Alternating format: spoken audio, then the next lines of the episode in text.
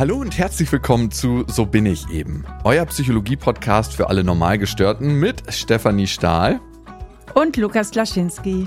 Und heute sprechen wir über soziale Ängste und wir klären, was soziale Ängste überhaupt sind, woher sie kommen und was man gegen sie unternehmen kann. Die soziale Angst beschreibt ja eigentlich eine Angst vor bestimmten sozialen Situationen. Die Betroffenen haben dann Angst, negativ bewertet zu werden und oder abgelehnt zu werden. Und die Situationen werden dann anschließend entweder vermieden, das kennt man ja bei Menschen, die unter sehr viel Angst leiden, oder unter großem Unwohlsein ertragen. Steffi, kennst du solche Situationen von dir? Ja, ich denke, jeder Mensch, der ein echter Mensch und keine KI ist, beziehungsweise ein Avatar, kennt diese Situation, weil das geht ja gar nicht anders. Ja, die soziale Angst ist ja die Angst, irgendwo abgelehnt oder schlecht bewertet zu werden. Und, und, und jeder kommt in so Situationen. Also ich hatte unheimlich viel Vortragsangst schon. Also mhm. Ähm, ich musste da richtig reinwachsen in diese Vortragssituation.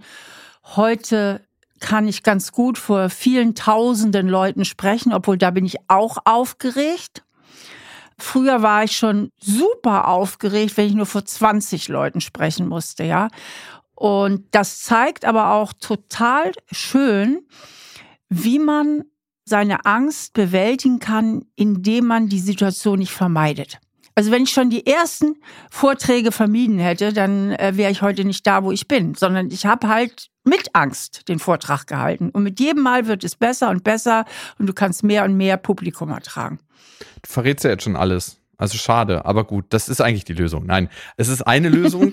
die wir, wir machen heute einen kurzen Podcast und damit macht's gut. Nein, ähm, das ist natürlich eine Lösung und die wird in der, vor allem in der kognitiven Verhaltenstherapie auch sehr, sehr gerne angewendet. Exposition, das heißt, wir gucken, in welchen Situationen kommt denn die Angst auf und es ist natürlich nicht nur dahin gehen und diese Situation ertragen, sondern man kann bestimmte Strategien fahren, um mit dieser Situation dann besser umzugehen. Und welche Strategien das sind, das haben wir später für euch nochmal aufbereitet. Die Lösung eigentlich aus der sozialen Angst rauszukommen. Und klar muss man dann auch mit diesen unangenehmen Gefühlen klarkommen. Aber Steffi, du hast noch einen anderen wichtigen Punkt genannt, nämlich soziale Angst kann man sich wie auf einem Spektrum vorstellen. Es gibt psychische Erkrankungen, wie zum Beispiel die Sozialphobie, die von extremen sozialen Ängsten geprägt sind. Und dann gibt es Leute auf der anderen Seite des Spektrums, die haben dann immer wieder Angst in vereinzelten sozialen Situationen, wie zum Beispiel bei Vorträgen, in Meetings, beim ersten Date. Und die sind dann natürlich auch nicht so stark beeinträchtigt in ihrem Alltag. Und wir wollen einfach heute mal gucken, was generell hilft, wenn wir Angst verspüren in sozialen Situationen. Was kann man wirklich tun, so hands-on und wie kann man damit umgehen? Weil ich glaube, das ist das ganz, ganz Wichtige. Nicht unbedingt, bin ich jetzt extrem auf der Skala oder weniger extrem, weil sobald man Leidensdruck hat, sollte man was tun für sich und ich hoffe, wir haben so ein paar Lösungen parat heute. Ja, nun wollen wir vielleicht als erstes nochmal darauf eingehen. Ähm, es gibt ja sehr viele so Ausprägungen von sozialer Angst. Mhm. Und es gibt da übrigens, wer da äh, noch tiefer reingehen will, ein sehr gutes YouTube-Video. Und das heißt Eight Signs You Might Have Social Anxiety. Und wir fassen jetzt hier mal ein bisschen zusammen. Also, die erste Stufe ist sozusagen, deine Gedanken kreisen stets um deine Wirkung auf andere Menschen. Und die nächste Sache ist, dass wir eine irrationale Angst haben, die überhand nimmt. Das ist ja oft bei Ängsten so, dass sie gar nicht so richtig rational greifbar sind und trotzdem dieses Gefühl auslösen. Ja, und drittens wird dann der Alltag von deiner Angst maßgeblich beeinflusst. Ja, also dass du wirklich beeinträchtigt bist. Und was ich halt wieder ganz spannend finde, hier das nochmal einzufügen, eigentlich findet Angst ja fast immer nur im Kopf statt. Mhm. Und wenn man die hat, dann kreisen permanent die Gedanken darum. Und dann hat man natürlich auch entsprechende Angstsymptome im Körper, dieses Aufgeregtsein, diese Anspannung und was auch immer.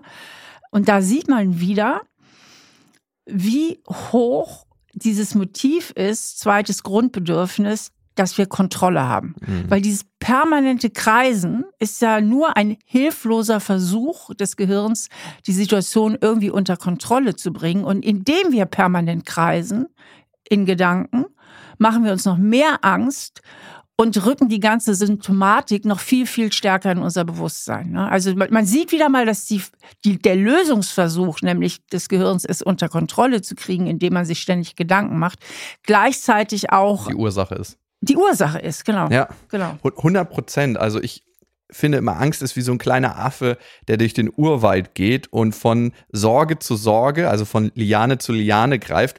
Und das Problem dabei ist ganz häufig, dass wir diese Angst nie zu Ende denken, sondern wenn dieses unangenehme Gefühl aufkommt, springen wir wieder zur nächsten Liane, sind bei dem nächsten Angstgedanken und so schaukelt sich die Angst auf und das kann ja natürlich dann letzten Endes in Panikstörungen enden. Genau dieser Mechanismus. Und es ist, wie du richtig beschrieben hast, sehe ich genauso, am Ende ja auch der hilflose Versuch des Gehirns, irgendwie eine Lösung anzustreben. Ja, ich kümmere mich ja drum, ich bearbeite das Problem, aber es ist gleichzeitig auch eine Verdrängung, dass man sich nicht wirklich tief damit auseinandersetzt und das fühlt, was eigentlich die schlimmste Befürchtung ist. Da wären wir wieder bei Exposition, aber wir bleiben mal bei den acht Zeichen. Ne? Also mit dem letzten meinst du mit der Verdrängung, wenn ich dich richtig verstehe, ich mal mir permanent aus, was passieren könnte, aber ich vermeide die Situation dass ich da wirklich reingehe. Meinst du das mit der Verdrängung? Genau, ich stelle mir kurz vor, oh Gott, das wäre ja schrecklich, wenn jetzt mein Mann irgendwie auf Glatteis kommen würde und einen Autounfall hätte. Dann kommt der nächste Gedanke rein, der nächste und ich gehe nicht einmal mit dem Gefühl in Kontakt. Das war jetzt ein sehr, sehr extremes Beispiel, sondern was ja beim Sorgenmachen immer passiert eigentlich, sobald dieses unangenehme Gefühl aufkommt, springe ich unbewusst zur nächsten Sorge, die wieder versucht, das Ganze zu kontrollieren und sobald da das unangenehme Gefühl aufkommt, springe ich zur nächsten Sorge. Das heißt, es ist eine, eine Aneinanderkettung. Und ich bin nie wirklich mit diesem Gefühl, was ich immer wieder vermeide, durch die nächste Sorge, die ich mir mache. Wow. Wir freuen uns schon auf dein Buch, Lukas, was rauskommt zu den Gefühlen. okay. Also, vierte Stufe ist dann, deine Beziehungen werden von deiner Angst maßgeblich beeinflusst. Also die Beziehungen auch. Also nicht nur der Alltag, sondern auch die Beziehungen werden maßgeblich beeinflusst. 100 Prozent. Und das wird dann irgendwann so, dass auch die Vertrautheit dir nicht mehr hilft, deine soziale Angst abzulegen. Also, dass du selbst in Beziehungen, wo du eigentlich ganz viel Vertrauen haben müsstest, wie zum Beispiel mit guten Freunden oder so, auch da die Angst verspürst. Mhm. Ja, und dann kommen wir wieder zum Kontrollmechanismus. Du analysierst jede soziale Situation bis ins kleinste Detail. Das hatten wir ja eben schon. Kontrolle, Kontrolle, Kontrolle. Und letztlich führt das alles natürlich dazu, letzte Stufe, dass du die Situation einfach auch vermeidest. Und dann fängt die Kette an. Dann lernen wir nämlich nicht mit Angst umzugehen, dann lernen wir nicht mit dem Gefühl umzugehen und das verschlimmert das Ganze natürlich. Und so ist dann Angst irgendwann wie so eine Art Käfig, der immer kleiner und kleiner und kleiner wird und unser Spielraum wird auch immer kleiner. Und das ist eigentlich ganz typisch bei allen Ängsten, ne? Wobei, ich muss mal gerade zurück äh, hopsen. Ich finde ja, dass das Vermeiden der Situation, das machen wir ja alle mal. Also die mhm. Stufen sind jetzt auch nicht so eins, zwei, drei, vier, so wirklich hintereinander. Ne? Also ich meine, ich kann mal eine kleinere Situation vermeiden. Und trotzdem bin ich nicht ständig mit meinen Ängsten beschäftigt und schon gar nicht in vertrauten sozialen Beziehungen. Ne? Weil die Vermeidung ist ja eigentlich auch eine Strategie, die manchmal durchaus Sinn machen kann. Aber gerade bei Ängsten produziert sie oft noch mehr Angst. Ja, ich glaube, man muss genau wie du sagst unterscheiden, wann bringt mich denn meine Vermeidung wirklich von davon ab, das Leben zu führen, was ich eigentlich führen möchte? Wann bringt sie mich davon ab, zu der Party zu gehen, weil ich Angst habe, keiner redet mit mir, äh, zu einem Date zu gehen, irgendwie mich neu zu bewerben, weil ich Angst davor habe, dass ich von den Kollegen nicht angenommen werde. Oder manchmal einfach hat man abends irgendwie keine Lust mehr Sport zu machen und bleibt auf der Couch, was auch völlig in Ordnung ist. Also man muss da so eine gesunde Balance finden im Leben. Genau, die Balance mal wieder. Mhm. Ja, Lukas, wir haben ja gerade davon geredet, dass gerade die Vermeidung als Bewältigungsstrategie, also um dieses Gefühl der Angst irgendwie nicht aufkommen zu lassen oder im Fachjargon heißt das zu neutralisieren, um das Gefühl zu mhm. neutralisieren, dass eine sehr bevorzugte Strategie bei Angst die Vermeidung ist. Und das kann natürlich auch, wenn das sehr extrem betrieben wird, ganz schöne Folgen haben, weil dieser soziale Rück Zug und damit eben auch letztlich das Risiko der Einsamkeit eben auch immer höher wird. Und weißt du, was ich noch spannend finde? Gerade bei der Debatte, wie man mit Radikalisierung umgeht, dieser soziale Rückzug erhöht auch das Risiko, dass sich Menschen radikalisieren, weil die haben in dem Moment keinen Anschluss mehr wirklich an eine Gruppe, an die Gemeinschaft und jeder Mensch strebt ja eigentlich danach, einen Anschluss zu haben. Und wenn dann irgendwie eine Gruppe kommt und sagt, du kannst bei uns dabei sein, musst aber die und die Ansichten annehmen, dann ist die Chance für solche Leute größer, dass sie das tun, dass sie dafür vulnerabler sind, sei es religiöser oder politischer Natur. Und das ist wirklich ein ganz, ganz spannendes Ding. Ich nenne dir ein Beispiel aus meiner eigenen Geschichte. Meine Mutter meinte, sie war damals so vulnerabel für die Zeugen Jehovas, weil sie in einer ganz, ganz prekären eigenen Situation war, wo sie keine Eltern mehr hatte. Und genau da hatte sie Gemeinschaft gefunden und wurde aufgenommen. Aber wenn sie jetzt eh schon in einer sicheren Gemeinschaft wäre, ist die Chance dafür viel, viel geringer. Ja, und ich denke, gerade dieses Thema hat natürlich auch viel mit dem Selbstwertgefühl zu tun. Also wenn ich selbst so das Gefühl habe, ich bin nicht wirklich so Teil der Gesellschaft, dann drückt das ja auch wahnsinnig auf Selbstwertgefühl. Und wenn ich dann in so Verschwörungsdinger reingerate, dann habe ich plötzlich wieder so das Gefühl, die Gesellschaft kann mich mal. Und ich weiß es besser ihr seid die Schlafschafe, ich bin der oder die Schlaue. Also es hat auch viel mit dem Selbstwertgefühl zu tun. Das haben auch einige Studien zu diesem Thema erwiesen. Und das beides interagiert ja ganz stark miteinander. Total. Und ich finde, da kann man nochmal drauf gucken auf die Frage, wie sollte man mit radikalisierten Menschen umgehen? Ne? Entweder ausschließen aus der Gesellschaft, aus der psychologischen Sicht würde das die Radikalisierung vorantreiben, weil A, haben die Menschen keinen Kreis dann, außer die Radikalisierten, denen sie sich anschließen können, und B, haben sie aber auch nichts mehr zu verlieren. Also sie haben ja gar nichts mehr in der normalen Gesellschaft, in Anführungsstrichen normalen Gesellschaft zu verlieren, wenn die alle sagen, nö, mit uns brauchst du nichts mehr zu tun haben.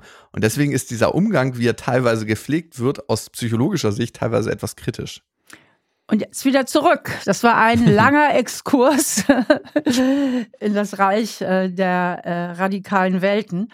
Ein weiterer Punkt, den Studien herausgefunden haben, ist die sogenannte Social Pain, also der soziale Schmerz. Lukas, willst du dazu mal was erzählen?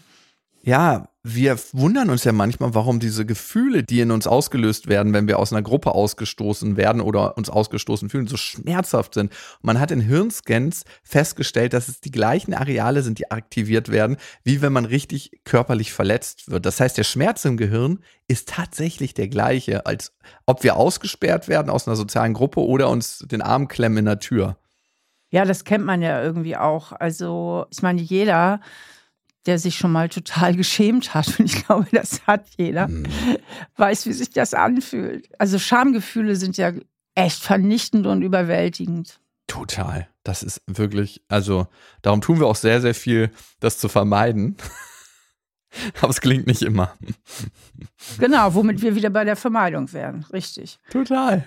Ja. Ja, weil die soziale Angst ist ja nicht nur die Angst, sondern was wollen wir vermeiden? Wir wollen die Schamgefühle ja eigentlich auch vermeiden. Nicht nur die Angst, sondern die vernichtende, fantasierte Scham, die eintreten könnte, wenn das passiert, was wir befürchten.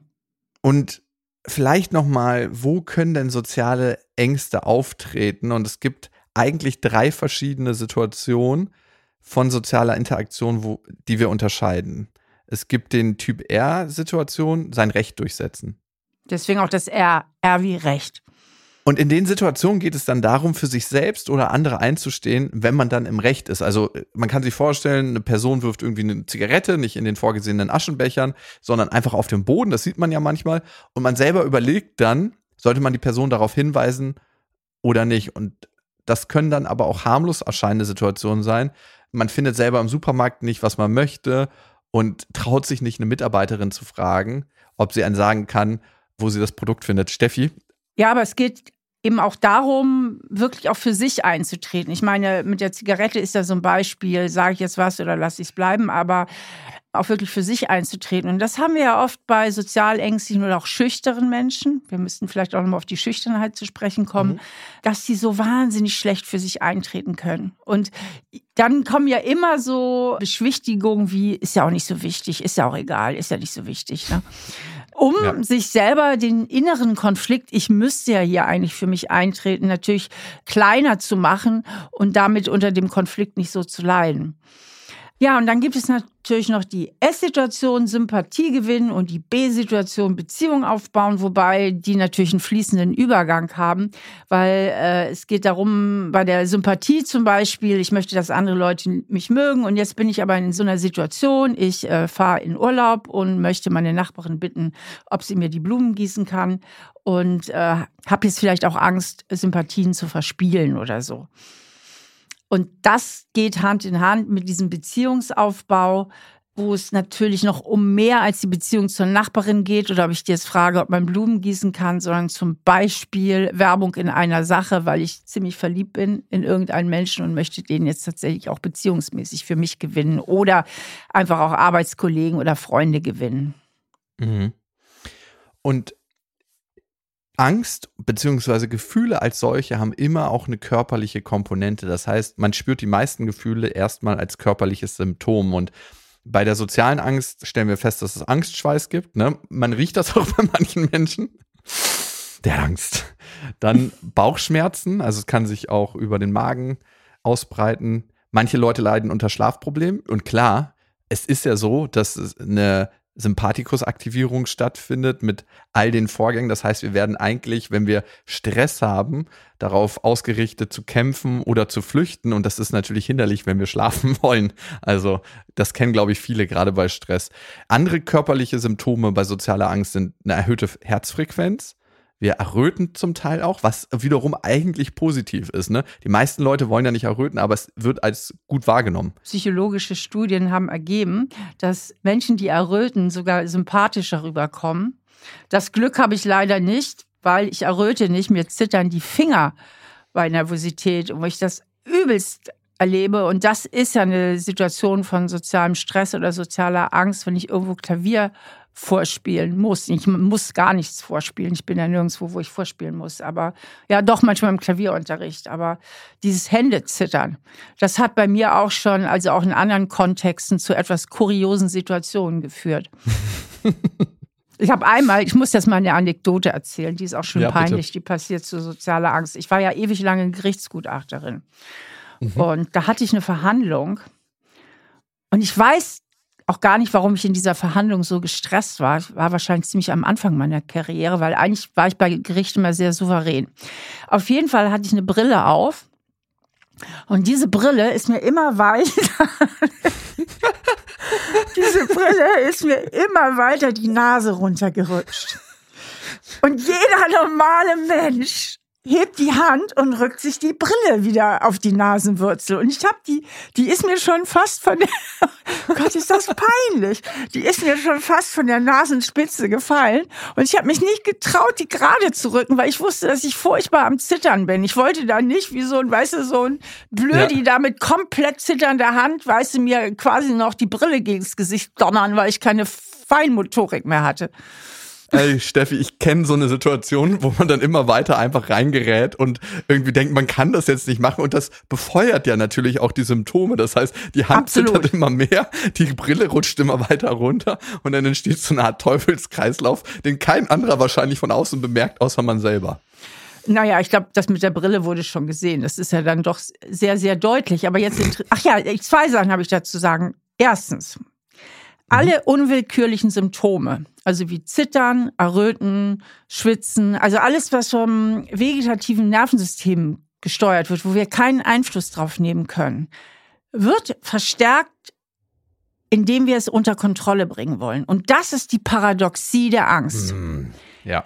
Nehmen wir mal mein Klavierspielen. Je mhm. mehr ich versuche, die Hand ruhig zu haben oder die Nervosität unter Kontrolle zu bringen, desto mehr Aufmerksamkeit schicke ich drauf mhm. desto mehr ist mein Kopf damit beschäftigt und desto leichter, äh, ich sag mal, tilst du dann auch. Also du, du kriegst es eben gerade nicht unter Kontrolle. Und das ist letztlich auch in der Bewältigung die hohe Kunst, die Aufmerksamkeit auf diese Symptome zu reduzieren. Beziehungsweise genau das, in die Akzeptanz zu gehen und zu sagen, es ist völlig in Ordnung, dass meine Hände jetzt ein bisschen zittern. Es ist völlig in Ordnung, dass ich erröte. Es ist völlig in Ordnung, dass ich ein bisschen stotter wenn ich hier irgendwie was sagen will in der Gruppe. Ja, aber das ist dann auch schon die ganz hohe Kunst, diese Selbstannahme. Mhm. Denn das ist ja genau das, hast du bei Angststörungen immer. Immer beißt sich irgendwie die Katze in den Schwanz, weil das ist ja genau das, was du auch wieder befürchtest. Also ist es ja eben umso schwieriger, auch dafür gerade die Akzeptanz aufzubringen. Aber es ist auf jeden Fall ein richtiger Ansatz. Aber so ganz ohne kommst du mir jetzt auch nicht davon, Lukas. Was ist denn dein Leitsymptom bei Stress und Angst? Also bei mir ist es das Zittern und bei dir? Mm, also ich fange auf jeden Fall an zu schwitzen und, achso, ein ganz, ganz krasser Klassiker, da macht sich mein Geschäftskompagnon und bester Freund, der Timo, auch immer drüber lustig ich muss pinkeln, wenn ich, und das ist, so Harndrang ist sowas ganz, ganz typisches, wenn ich aufgeregt bin. Ich, du kannst sagen, egal wie sehr ich meine Aufregung spüre oder nicht, vor so einer großen Show, ne, wenn wir jetzt eine Tour spielen und da sind zweieinhalbtausend, dreitausend Leute bei einem Auftritt. Ich spüre das nicht 100 Prozent. Ich weiß nur, aha, wenn ich kurz davor pinkeln muss, ich muss doch aufgeregt sein. Ah, okay. Aber das ist ja noch relativ harmlos, solange du nicht in die Hosen machst. Aber es nervt halt schon so. Du, ich, wir sind hinter der Bühnentür und ich weiß, es geht in zwei Minuten los und ich so, ah nee, ich muss noch mal kurz pinkeln gehen. Es nervt halt. Aber es lässt sich im Großen und Ganzen ziemlich, also viel besser kaschieren als Erröten oder Hände zittern. Total. Ich habe immer meinen kleinen Katheter auf dem Rücken und dann geht das alles gut. mein Camelback. Okay. okay. Lass uns doch mal zu den Ursachen von sozialen Ängsten gehen. Also was sind die Ursachen, Steffi? Ja, die Ursachen sind ja irgendwie psychologisch immer mehr oder minder dieselben. Zum einen haben wir natürlich eine gewisse Disposition auch oft durch Gene. Es gibt halt Menschen, mhm. die kommen mit einer erhöhten Disposition für Angst und Ängstlichkeit zur Welt oder auch einer erhöhten Disposition für Schüchternheit. Und das Zweite ist natürlich die Erziehung. Ähm, welche Erfahrungen habe ich in meiner Kindheit gemacht? Mhm. Und äh, am ungünstigsten ist natürlich, wenn beides aufeinander fällt. Ich werde mhm. nie vergessen, ich hatte mal eine Klientin, das ist sehr, sehr lange her, die wurde sehr, sehr viel mit Beschämung erzogen von ihrem mhm. Vater. Es war vor allen Dingen der Vater, der sie immer wieder beschämt hat. Und die hatte so eine wirklich starke soziale Angst und Sozialphobie. Die hat sich einfach geschämt, am Leben zu sein. Also die hat sich schon geschämt, einfach nur irgendwo da zu sein. Also ganz, ganz furchtbar, was da eben auch passieren kann und wie weit das eben auch gehen kann. Total krass. Und wir alle haben da ja zu eine Anfälligkeit, soziale Angst zu entwickeln, weil wir alle irgendwo mal in unserer evolutionären Geschichte darauf angewiesen waren, bei einer Gruppe dazuzugehören. Also man könnte sich ja heute fragen, warum ist mir das eigentlich so wichtig, ob ich jetzt bei einer Präsentation gut abschneide oder was Leute überhaupt von mir denken, ob ich jetzt, äh, wenn ich auf die Bühne gehe, gut performe oder wenn ich ein Lied vorspiele, ob ich mich verhaspel oder nicht. Warum ist uns das so wichtig? Und das ist in unserer evolutionären Geschichte begründet, dass wir früher in der Gruppe unser Überleben gesichert haben. Das heißt, unser System ist darauf ausgelegt, in der Gruppe zu leben. Und wenn wir Gruppenausschluss erfahren, fühlt sich das immer an wie tot, weil früher bedeutete der Gruppenausschluss, ich hatte eine höhere Wahrscheinlichkeit zu erfrieren, zu ertrinken, kein Futter zu finden oder gefressen zu werden. Und deswegen ist das in unserem System noch so stark drin. Ja, dieses blöde System, das immer noch nicht, also diese Evolution, ich könnte ja manchmal immer in die Fresse hauen, weil die nichts kapiert, die ist so lahmarschig, die weiß gar nicht, wo wir heute stehen, dass wir heute Kühlschränke haben, dass wir nicht mehr jede Kalorie in Fett umwandeln müssen. Ja, also die ist so langsam und deswegen ist das auch immer ein bisschen lächerlich, wenn die Medien oder sonst wer behaupten, dass das Internet so stark unsere sozialen Beziehungen verändert. Also was die Evolution in Millionen Jahren nicht schafft, das schafft das Internet ja nicht in 30 Jahren. Mhm. Steffi, wir haben jetzt viel über Ursachen geredet, ähm, was es bedeutet für einen auf körperlicher Ebene, aber lass uns doch mal jetzt in die Lösung gehen. Und wir haben einige HörerInnen-Mails bekommen. Ihr habt uns geschrieben an, so bin ich eben at auf-die-ohren.com und die Lena schreibt. Hallo Steffi und Lukas, vielen Dank für euren Podcast. Es ist immer sehr interessant, euch zuzuhören. Ich wollte nachfragen, ob ihr erklären könntet, wie eine soziale Phobie in der Kindheit entstehen kann. Steffi hat einmal in einer Podcast-Folge kurz erwähnt, dass eine soziale Phobie durch viel Beschämung in der Kindheit entstehen kann. Könntet ihr darauf nochmal genauer eingehen? Ich habe nämlich seit meiner Kindheit eine soziale Phobie und bin jetzt Ende 20.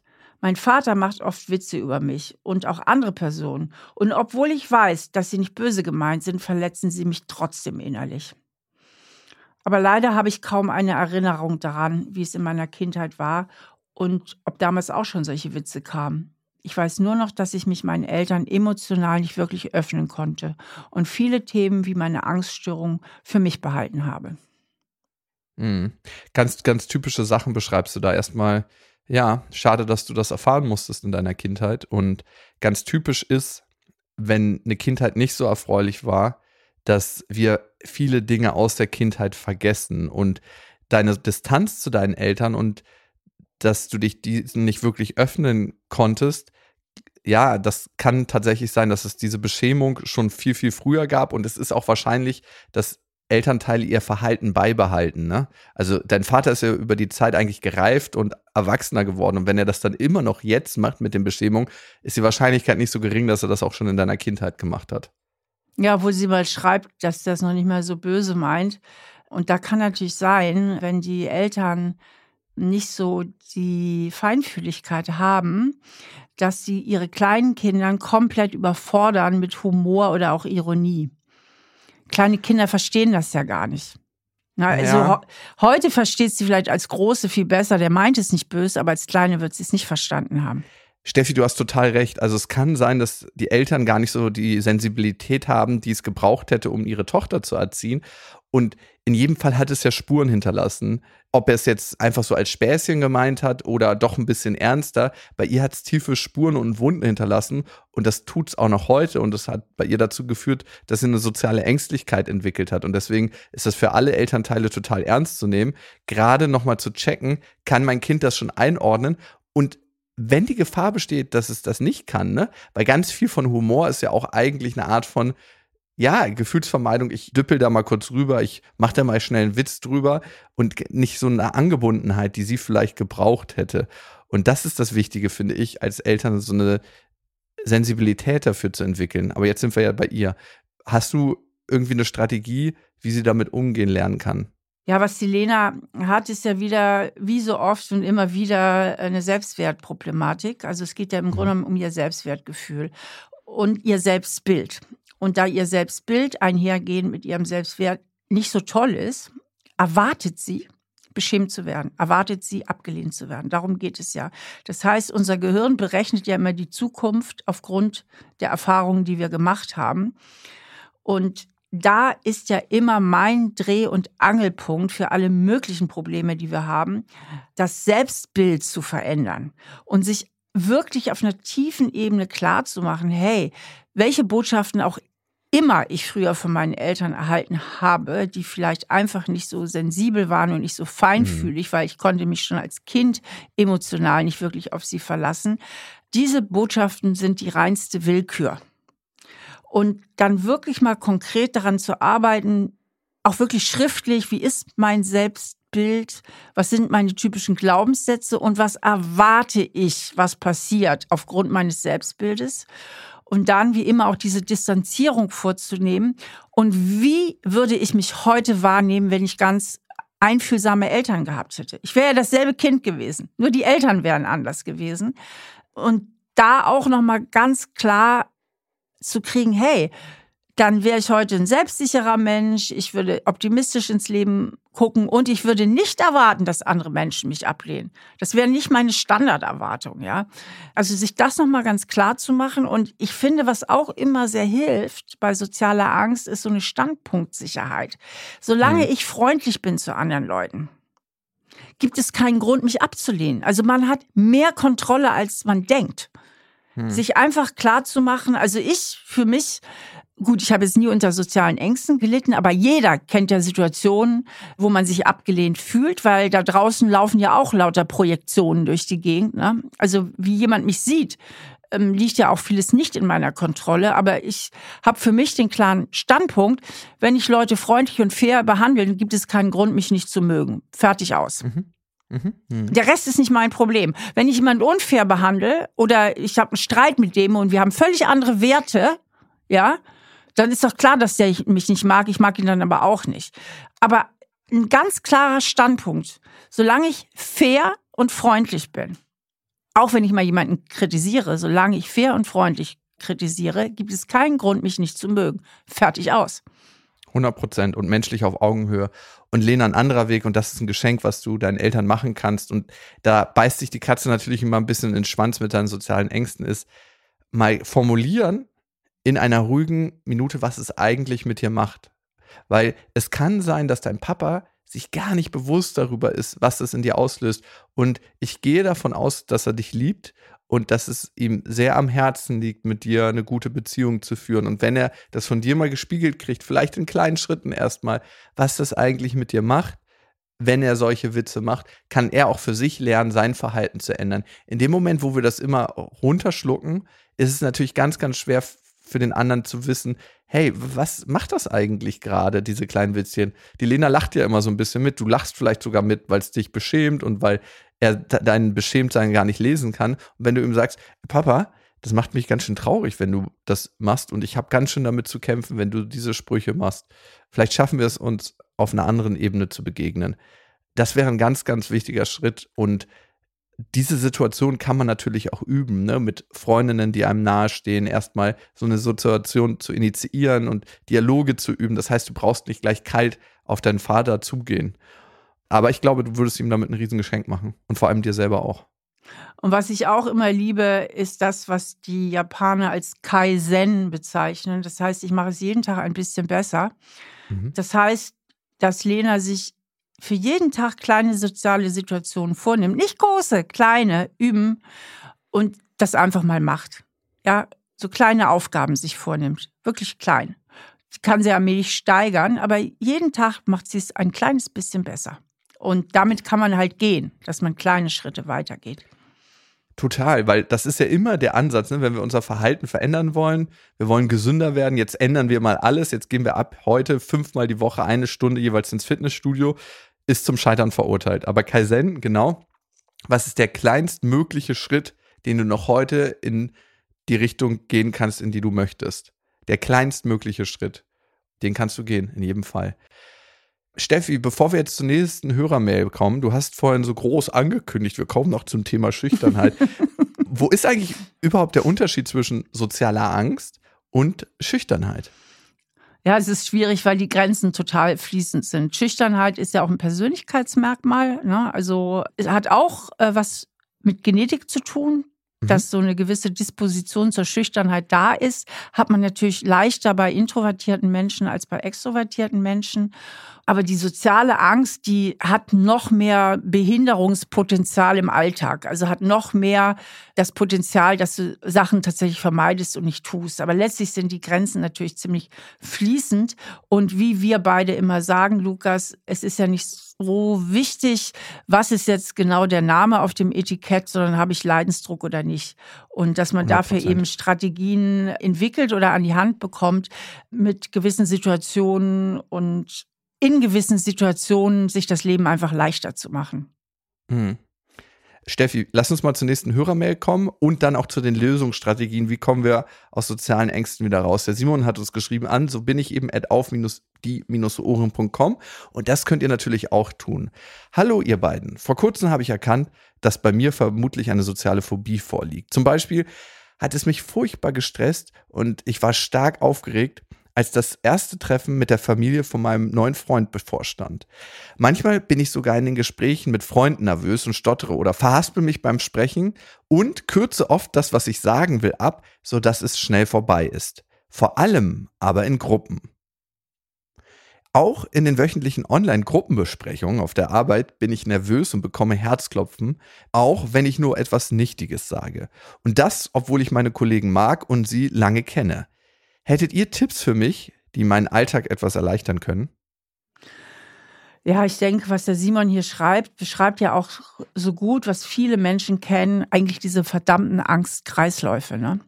Ich hm. denke, der hat ja schon längst Angst vor der Angst. Ne? Und produziert, ja. also der Körper produziert permanent Symptome wie Herzklopfen und so weiter. Ja, dann weiß er schon wieder, jetzt habe ich Angst.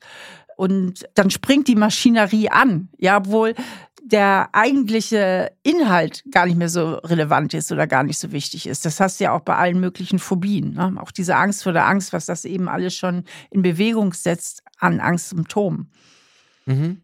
Und genau diesen Kreislauf haben wir vorhin besprochen. Ne? Du beschreibst ja auch, dass du vermeidest mittlerweile auch. Also du sprichst von einer Gruppe, verhaspelst dich und formulierst dann extra kurze Sätze, damit du der Situation nicht so lange ausgeliefert bist. Das heißt, du bist nicht mit dem Gefühl und duckst dich weg vor dem Gefühl und kannst nie die Erfahrung machen, mit diesem Gefühl umzugehen. Und das wäre leider, so unangenehm es die ersten paar Male auch ist, aber das flacht dann ab, die Lösung für dein Problem.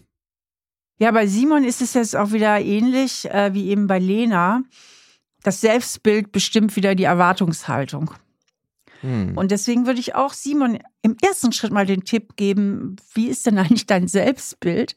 Was hast du für Glaubenssätze, dass dein Gehirn ständig diese Erwartung berechnet? Eben, dass du wahrscheinlich abgelehnt wirst, dass man sich vielleicht über dich lustig macht. Und vielleicht findet Simon sogar in seiner Vergangenheit eine auslösende Situation oder mehrere. Entweder im Zusammenhang mit seinen Eltern oder vielleicht wurde er mal sehr schlimm beschämt. Vielleicht gibt es da äh, so eine Situation, wo er das genauso erlebt hat und seitdem das Gefühl hat, ich habe da gar keine Kontrolle mehr drüber. Das wäre für mich immer so der erste Schritt, mal zu gucken, wie ist mein Selbstwert und warum berechnet mein Gehirn diese Erwartungen. Und damit würde dann auch, wenn man sich da zutiefst mit auseinandergesetzt hat, eine größere Wahrscheinlichkeit bestehen, dass du Situationen anders erwartest. Und das ist die eine Möglichkeit. Steffi und ich arbeiten immer gerne mit dem Zwiebelprinzip. Das heißt von innen nach außen. Das wäre von innen nach außen und von außen nach innen. Und von außen nach innen hieße, sich wirklich bewusst in Situationen geben, wo du deine Ängste spürst. Ne? Wenn es in Gesprächen ist, dann genau das.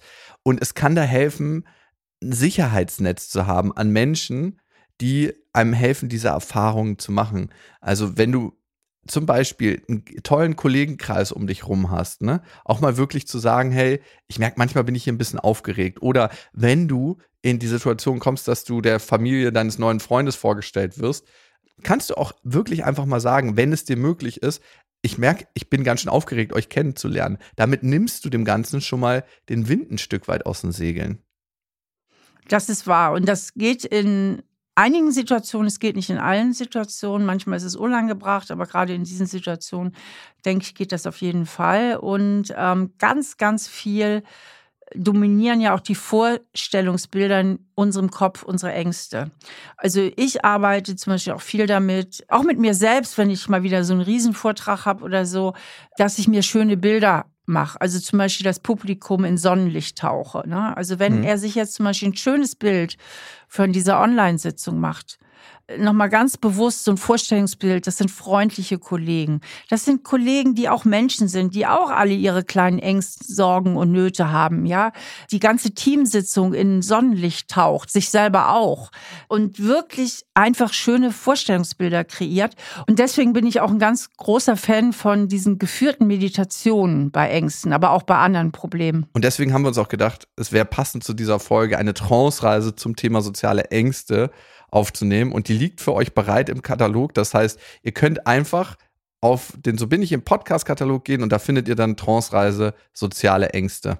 Und eine andere Sache, durch die Ängste, Steffi, du hast es gerade beschrieben, findet ja auch eine Bewertung statt von anderen, die meistens nicht realistisch ist. Das heißt, Angst ist wie so eine Art Scheinwerfer im Dunkeln. Wir sehen eigentlich nicht mehr das komplette Bild, sondern nur noch ganz, ganz kleine verengte Sache. Und meistens gibt es eine kognitive Verzerrung. Das heißt, wir nehmen Sachen als viel, viel schlimmer wahr. Das müssen wir auch, weil Angst soll uns dazu auffordern zu handeln, als sie letzten Endes sind. Und Simon, du kannst dich mal fragen, selbst wenn du da rumstotterst, selbst wenn du errötest, selbst wenn du zitternde Hände kriegst, selbst wenn du dich verhaspelst, wenn das andere Menschen machen in einer Gesprächsrunde, findest du die dann auf einmal unsympathisch und magst sie nicht mehr? Ziemlich sicher nicht, ne? Und warum sollten das andere Menschen bei dir tun? Und da komme ich zu einem weiteren wichtigen Tipp, dass Ängste, vor allem soziale Ängste, immer dazu führen, dass man sich selber permanent beobachtet. Hm. In der Psychologie wird das als Automonitoring bezeichnet, also dass man sich selber immer im Fokus hat. Und mir hilft es da auch oft, den bewussten Kameraschwenk zu machen und zum mhm. Beispiel meinen Fokus auf das Publikum zu richten und zu sagen, guck mal, da sind jetzt Menschen gekommen, die opfern ihre Zeit und denen willst du was erzählen und ich mich auf die konzentriere und nicht auf mich selber konzentriere. Und letztlich muss ich jetzt gerade an meinen Vater denken. Der hatte immer so einen netten Spruch, die Menschen nehmen sich meistens viel zu wichtig. Also viele, sagt er immer, die haben Angst, wenn sie im Restaurant stehen zur Toilette gehen, sie würden jetzt von allen beobachtet und bewertet werden. Und die nehmen sich dadurch viel zu wichtig. Die anderen Menschen haben ganz andere Themen und Interessen, als einen da jetzt zu bewerten. Und solche kleinen Korrekturen im Kopf, dass man sich das auch immer wieder bewusst macht, dass man durch die Brille der Angst macht man sich selber automatisch viel zu groß und gibt sich selbst viel zu viel Bedeutung. Und wenn man sich das immer wieder bewusst macht, dann hilft das auch, äh, sich wieder auf Normalgröße zu schrumpfen. 100 Prozent. Und Simon, der erste Schritt ist oft der schwierigste. Und gerade Menschen mit sozialen Ängsten, viele, die das nicht haben, können das gar nicht verstehen. Macht doch einfach. Das Ziel ist es bei Angsttherapien auch überhaupt gar nicht mehr, keine Angst zu spüren, sondern einfach einen guten Umgang mit der Angst zu spüren. Und du bist eigentlich der mutigste von allen, wenn du jetzt was veränderst, ne? weil das mutigste ist, mit seiner Angst etwas zu machen. Ist nicht das Ziel, keine Angst mehr zu haben. Darum verstehe ich auch nie den Spruch, hab einfach keine Angst. Mann, die Angst ist da. Aber wenn du mit deiner Angst gehst und es trotzdem machst, das ist das Allermutigste. Und dafür kannst du auch bewusst deine Atmung einsetzen, denn das kennen wir alle, dass wir ziemlich blöde atmen, wenn wir Angst haben. Und zwar sehr viel einatmen und zu wenig ausatmen. Und deswegen kann man auch gerade, wenn man viel spricht oder Sprechangst hat, auch in der Teamsitzung oder so, dadurch so hinter die Luft kommen, dass man irgendwann wirklich japst. Denk immer dran, in Angstsituationen auch wieder auszuatmen. Also bewusst ein und vor allem auch auszuatmen. Steffi, ich glaube, wir machen jetzt mal einen langen Ausatmer. Wir sind am Ende dieses Podcasts und wenn es euch gefallen hat, dann freuen wir uns, wenn ihr diesen Podcast bewertet. Das geht auf Spotify und es geht bei Apple Podcasts und hier haben wir auch eine Frage für euch hinterlassen bei Spotify. Habt ihr schon mal Erfahrungen mit sozialen Ängsten gemacht? Ja, nein oder ich bin mir nicht sicher und da freuen wir uns auf eure Antwort und wir freuen uns natürlich, wenn ihr diesen Podcast weiterempfehlt. Und es schadet natürlich auch nichts, wenn ihr merkt, ihr habt generell mit Ängsten zu tun unsere Trance-Reise zu machen. Steffi, mach's gut, bis dahin. Bis dann, tschüss. Ein Podcast von RTL Plus, produziert von Auf die Ohren, Schnitt Jonathan Raue, Recherche Antonia Bose, redaktionelle Leitung Sophie Ida Hischenhuber.